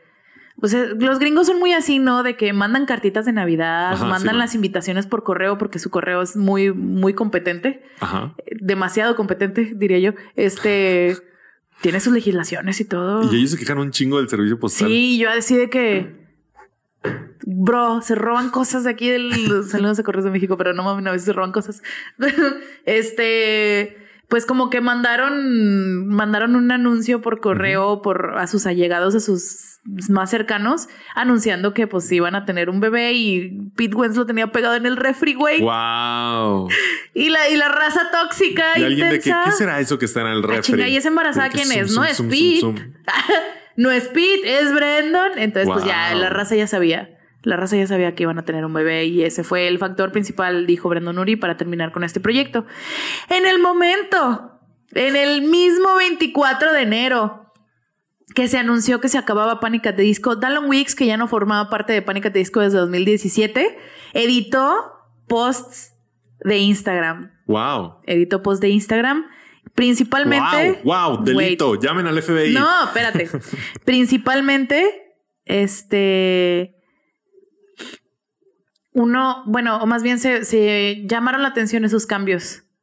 Eh, principalmente uno en donde está su mano Ajá. y tiene un moretón así machín, negro, eh, eh, a un lado del pulgar. Y la caption original era throwback, o sea, Ujú. throwback a la vez en la que Brandon me, me disparó con una pistola de aire en el escenario. Eh, he got me good, o sea, me dio, Sí. le dio, al- le dio en el punto, no sé qué, una, una expresión así como que de, ah, se la mamó, ¿sabes cómo? Y luego había un comentario de Brandon Nuri en esa publicación de Instagram que decía, ah, sí, te di en la madre, perro. Así como que de... De cotorreo. De coto, De- ¿no? de amigos. Y luego la cambió a throwback a cuando me dispararon con una pistola de aire en el escenario en medio de estar tocando una canción y tuve que pretender que era gracioso para poder conservar mi trabajo. Wow. Y entonces pues ya se sabía que tenían una relación Complicada. complicada, pero pues pero pues eso. ¿Qué dijo? Se acabó Pánica Se- de Disco. Perfecto, ya puedo hablar. Ya Mi puedo, verdad. sí, mi verdad. También una publicación de abril de 2015 que ahora dice eh, foto chida del show de el viernes en Phoenix después de que me dispararon con una eh, ¿qué es pellet gun? ¿Una qué? ¿Pellet? Pellet. Pellet gun. Da de Igual de aire, ¿no? de sí, igual de, balines Oh, ok. con una pistola de balines. También después, también antes de que me dispara, de que me dispararan con otra pistola de balines. Me dolió mucho y tuve que pretender que era divertido. Nunca lo fue. Wow. Era como a thing entonces. Era como a thing. Y luego Brandon. una foto de julio de 2015, todas del mismo tour, ¿eh? Quiero, quiero aclarar. Eh, de una, de una como, eh, de un como saco de, de brillitos negro. Y el caption ahora dice, créanlo o no, esta chaqueta casi causa una pelea a golpes. Wow. Porque trae brillitos. Porque trae brillitos, ¿cómo vas a brillar brillar más más que, que tú? ¿Qué tal? Sí tiene cara, ¿eh? De loquillo. Sí, sí tiene neta. cara de, mm, diva, megalómano, de diva, de de diva. Esto en contraste con el post en Instagram que hizo Dallon Weeks en 2017 cuando se va, diciendo estoy muy agradecido por la oportunidad de ser parte de Pánicas de Disco por casi una década.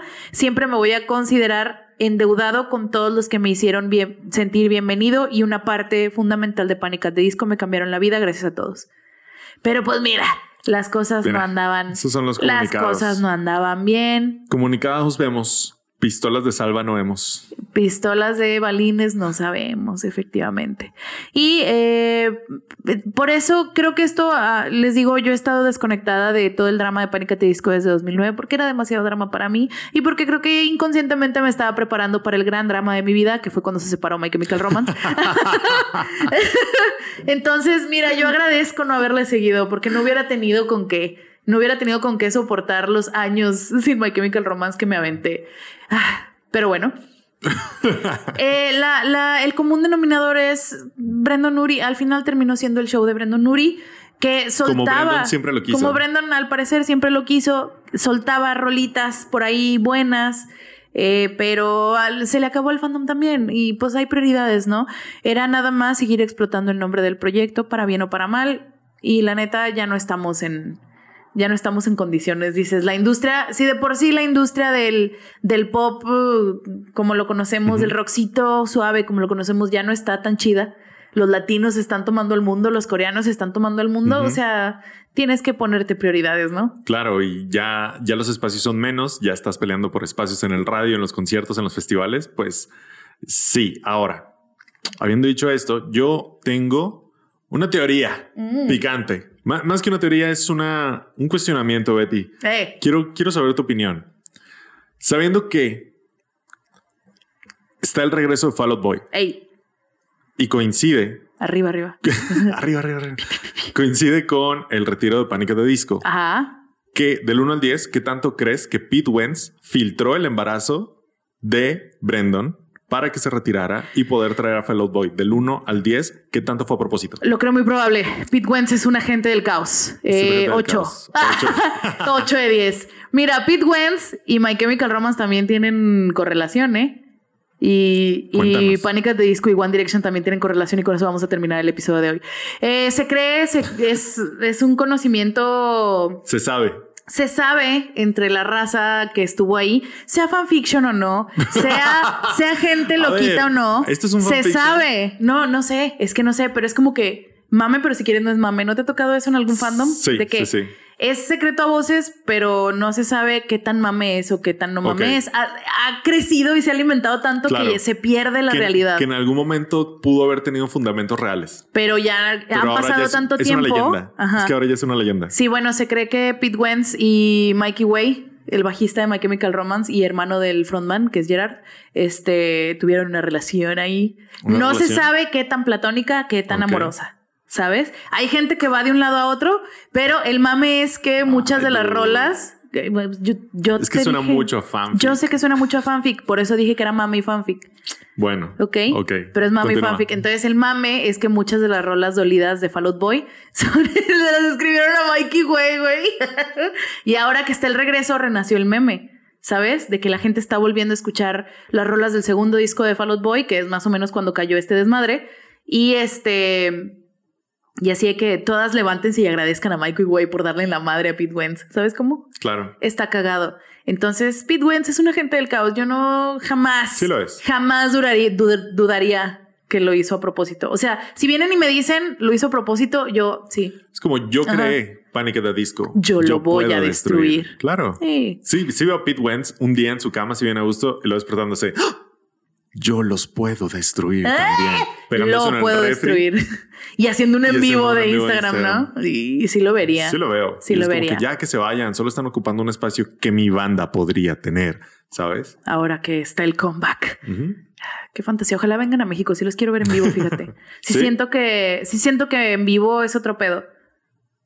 Cosa que No no, sé. que, que ahí sí excluiría a Panic! at the Disco de las otras tres. Siento que sí, Sí. son los más flojitos. My Chemical Romance en vivo, wow. Wow.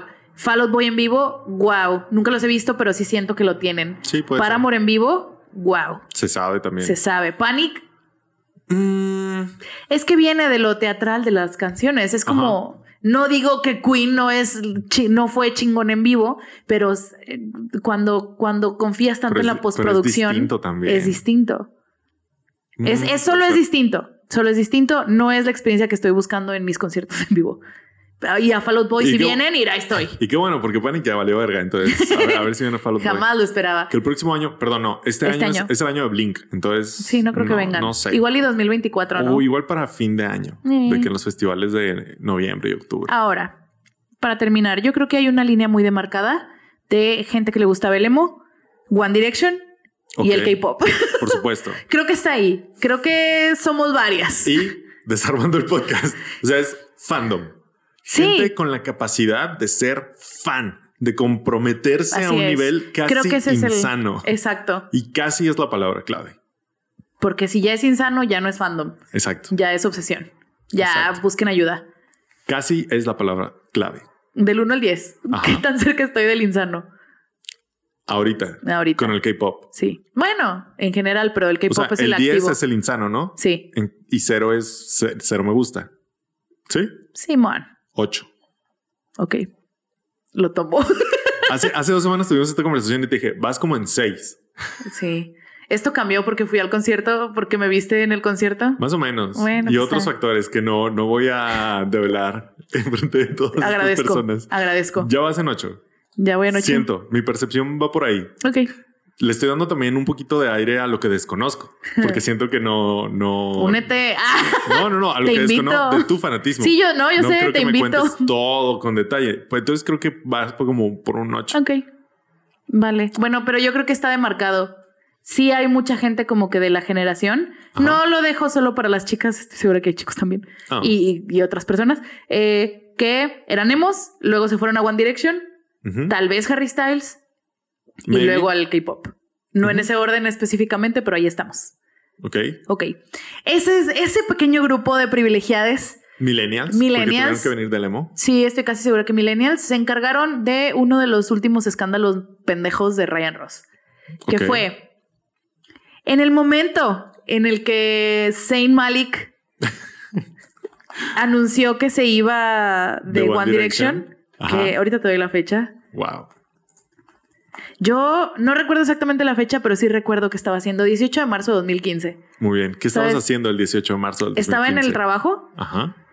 cuando lo vi en, en la computadora. Era, todavía era practicante de, de un centro de cómputo. Y este lo vi la noticia y en- inmediatamente le mandé un texto a mi hermana más chica, Direction en ese entonces, que no me contestó hasta las 2 de la tarde, que era cuando salía de la escuela. Y de que no mames. o sea, no le llegó Sí, sí, la sí. noticia hasta que vio mi mensaje, porque también la, la vida era diferente en 2015. Sí, claro. Todo era menos inmediato. Entonces yo estaba, estuve unas horas expectante a la reacción de mi hermana. Saludos. Wow. Eso es lo que estaba haciendo. Qué locura, ¿no? Qué chingazo. Pues el 18 de marzo de 2015, esta racita que comparte raíces en el emo, en, el, fandom. de the Ajá. Disco, la... La capacidad de fanear. capacidad de fanear, esa racita entró a Wikipedia Wow. y puso a Ryan Ross como nuevo miembro de One Direction. Porque qué cagado, ¿no? ¿Por qué porque no? no, ¿Por y qué porque no? hay gente que dice que Zayn era el Ryan Ross de Claro. One Direction. O sea, que era como que el más talentoso y que de compositor El que de- que aportaba pena. más, Ajá. etcétera. Este, y pues se les hizo cagado, ¿no? De que pues, ah, Ryan también así era. Lo que llevó a muchas directioners que no le sabían al internet y a la vida en ese entonces a hacer una mini campaña de hate hacia Wow. Ryan Ross en Twitter. De que tweets que decían, estoy segura que es una persona talentosísima, pero nadie va a compararse con Zayn. Es que, güey, ¿cómo haces eso? Estás en pleno, o sea, empezando un duelo como fan y te hacen esto. Es como que No, mames. Ira, Ira. La ira. Es la etapa de la ira. la etapa de la ira cíclico. Cíclico. Cíclico. Eh, lo que conllevó a, bueno, pues ya hicieron la- las direcciones que no sabían, pues hicieron como que su coraje. Ah, Claro. Ya cuando se dieron cuenta que era mame, pues yo creo que también lo tomaron con risita, porque ahora es como que ¿Quién sabe? Si hay ¿Quién direccioners sabe? que les tocó, díganos si, si todavía traen un coraje atorado o si ya. o si se enteraron, si porque fue un mame un poquito reducido también. Sí. Había mucho desmadre en el fandom de One Sí, Direction claro, ese- en ese entonces. Entonces, esta era una, una cosita que, que, que alimentó al caos. O sea, no fue el caos principal, ¿no? No, para, no, hombre, no, No, para nada. hombre. No. Toda- yo creo que todavía no superamos eso, güey. No, güey. O sea, como sociedad, Yo no- yo- como sociedad, yo creo que No. las repercusiones de Zayn saliendo de One Direction siguen, Siguen, siguen hasta el día de hoy. Siguen hasta el día de hoy. Yo creo realmente, Un mundo completamente diferente. totalmente. Si Zayn se hubiera quedado en One Direction. Y te lo digo sin ser Directioner, porque sí que digas fan, fan de One Direction no era. Mm. Me gustaron algunas rolas, sí, pero hasta ahí. Sí. Pero te lo puedo decir completamente alejado del pedo, pedo, pedo, que yo creo que al día de hoy, al menos en el en los fandoms, en Ey. el mundo de la gente que puede fanear, Ey. Aún Un antes y un después. Sí, Aún- un antes y un Aún después. no superamos. Vivimos en el aftermath de la decisión de Saint Malik. Hay un antes y un después del 18 de marzo de 2015, verdaderamente. Así es. Verdaderamente. Ay, no sé. Me hubiera encantado ser direccionero en ese entonces. Es que también ahora que dices que te- no te consideras, yo no sé si me considero 100% direccionero porque siempre llego tarde a todos lados. Se sabe. una constante. Se sabe. Y qué coraje, qué coraje. Imagínate O sea, ser música. yo, güey. En la música. Imagínate ser yo. O sea, lo, lo único que llegué a tiempo fue My Chemical Romance a la verga. Pero- es a lo único que llegué a tiempo. Tal vez fue la última, fue el último momento en el que eras cool. Sí, porque Estabas en la sépanlo, onda con la chaviza. Fue el último momento, tal vez. porque sépanlo no, yo, yo me hice fan de One Direction cuando ya no había One Direction, güey. Y se hizo fan de BTS. justo Literal, antes. literal, tres semanas antes de que anunciaran que se iban a tomar el descanso en el, en el horrible festa. Yo dije, ah, pues los voy a empezar a escuchar. Y luego el perro pinche día, de ese día nos juntamos con Fer, saludos Fer, hijo de la verga. Este, Sí, sí. ese día anunciaron a medio, bueno, a mediodía de aquí que, que iban ya a tomarse un descansito y la chinga y yo. no, pues chingo mi madre, ¿no? no, pues sí. Chingón, siempre llego tarde, entonces Se me hubiera sabe, encantado haber sido sabe. directioner en esos entonces. Y uno le dice, uno le dice desde antes, se ven desarmando el podcast temporada 1, yo diciéndole, igual pues, está BTS, podrías, siento Creo que, te gustaría. Es mi autodestrucción. Es mi, es mi goblin interior diciendo, no, no, tienes que sufrir, viniste a esta vida a sufrir. Pero bueno, en, en- ya, ya, basta porque lloro. en esta, en, en este nichito de gente adeptos al fandom, Ajá. en la música, todavía es mame. De cuando hay una banda que anuncia que, que se va Que un, que se va un integrante, miembro. el nuevo, El el nuevo Ryan. Ross. Wow. Salen mamecitos así de que, no sé, no, no sé, sea, no tengo idea. Este, se va fulanito de, de tal banda. Se anuncia Ryan Ross como su reemplazo. Entonces, O de que el cast de SNL. se va no sé quién de Saturday Night Live. El nuevo. el nuevo reemplazo es Ryan Ross. Sí, es un mame chiquito, pero como las cosas de nicho que se disfrutan, si ustedes son parte de la Desarmí y lo saben, qué enriquecedor. Vaya, Qué, qué, padre. enriquecedor. Y, ese- y por eso mucha gente fan de Panic at the Disco está contenta de que se haya retirado el nombre de Panic at the Disco porque no sé si son de Pretty Odd, de Vices and Virtues o de Death of a Bachelor o de Viva las Vengeance. Yo creo que ya los fans de Panic at the Disco lo que pedían era que, Que se muriera. que terminara Panic at the Disco. Es muy diferente, creo yo, ser fan de Brendan Nuri a ser fan de Panic at the Disco. Y sí. Aunque fueran sinónimos los últimos seis años. Y así. Ah. Qué tristeza. Yo me alegro por Pete Wentz porque Al un, cabrón le están saliendo las cosas. un- un plan bien hecho, bien esquematizado, ejecutado a la perfección, que salga bien y de frutos, a mí siempre me da como, como bien, satisfacción, ¿sabes? Entonces, aún así, aún así que sea un plan maquiavélico de Pete Wentz, que tampoco es, no es mi persona favorita en el mundo, No, eh, aún así, como que la ejecución del plan es como respect. Así Muy bien, es. Pete. Lo hiciste, Aquí lo somos- hiciste bien. aquí somos Team Patrick Stump forever. Sí, la neta sí. La neta, sí. Muy bien, eso es todo. Sí, eso es todo. Qué episodio Tan raro. tan curioso. Sí nos pusimos bien rancios, Se güey. puso muy dos milero este pedo medio Sí nos rancio. pusimos muy rancios. Entonces, ah, ya igual ya es muy tarde, pero si lo vuelven a escuchar, recomiendo con Google a un lado, ¿sabes? Eso y Ay, ponlo en el... un, un disclaimer, güey. Un enlace de Google. sí, güey. ¡Un disclaimer! Pon ahí un enlace de Google. No vayan a saber cuál es la página. No es, no vayan a no saber cuál es la página. Cállate. Díganos cuál disco les gustaría escuchar en vinil. Ah, sí, está bien, ¿no? O cuáles tienen y dicen, wow, este vale toda la pena del mundo. Entonces, sí, sí, sí. Está, eso está bueno. Está chido. Pasen sus recomendaciones. Ujú. Y si ven ahí un el mal querer medio baratón, me, me dicen. Ey. O- o- o- Tírenos link. No, es que el link está bien caro. Bueno, ahí me dicen, por fin. Ahí me lo dejan en los comentarios. Mándenme un DM. A mí no me manden nada porque lo voy a comprar. Sí, sí, lo voy a comprar. Y ya, pues es todo. Muchas gracias, Betty. De nada. Tema curioso, pero, pero me la pasé bien, ¿eh? Pensé que, pensé que me iba a dar más cringe. Sí me dio, no te voy a mentir. Sí me dio. Te voy a ser honesto. Te voy a ser, te voy a ser honesto. Sí me dio hablar tanto de los 2000 Sí. Me dio. "Ay, A mí me trae buenos recuerdos. Yo pensando como en los Centennials. En los Ah, Centennials sí. que no tienen esta fascinación Sí. por los 2000 No, y no diría yo tampoco que tengo fascinación por los 2000. No, No, no. no. O sea, que me siga gustando la misma música que los 2000. O sea, no. A lo que voy es que toda esta onda de que, ay, regresar a escuchar en disco, la moda de los 2000 y la chingada, como que eso no. Sí, no, tampoco. No soy muy fan. Háblenme el año que entra tal vez, porque mira, al parecer todo lo que digo aquí Sí, ya sé. vengo y lo borro, ¿no? Sí, puede ser posible. Ahí, ahí nos vemos el la próxima temporada. Sí. Y pues ya, muchas gracias a ustedes por vernos, por escucharnos, por acompañarnos en este viaje que es Desarmando el Podcast. Compártalo con un- algún amigo o no sé, lo que sea. No estamos creciendo. Dejen, mejor déjenos sus ideas en los comentarios Sí, para ver para qué podemos hacer para crecer. Porque Queremos llegar más lejos, verdaderamente. cada vez llega la, de la poca gente nueva, gente nueva que llega, nos pone de que no puedo creer que tan poquitas personas los escuchen. Y yo de que yo sí lo puedo creer, pero dime cómo le hacemos. sí nos da ansiedad, la verdad. ¿Sí? O sea, bueno, ¿a poco a ti no? Eh, Ah, bueno, a mí sí. A mí ¿No sí me da crecer? ansiedad. Sí. pues sí, un poquito. Es que siento que tenemos, que tenemos con queso, ¿sabes? Betty ya se la está creyendo, gente. Yo la neta a veces es ya no soporto. es tener confianza en nuestro trabajo, hermano. Ya no soporto a veces. Ya no soporto. Ya no voy a hablar. Ah, En, ya, termina el episodio. Simón. Y pues ya, déjenos sus comentarios, manita arriba, compártanlo, cuéntenle a sus amigos. Y es todo. Yo fui Armando Castañón. Yo fui Betty Desdado. Y nos, esto fue Desarmando el Podcast y nos escuchamos la próxima semana. Adiós.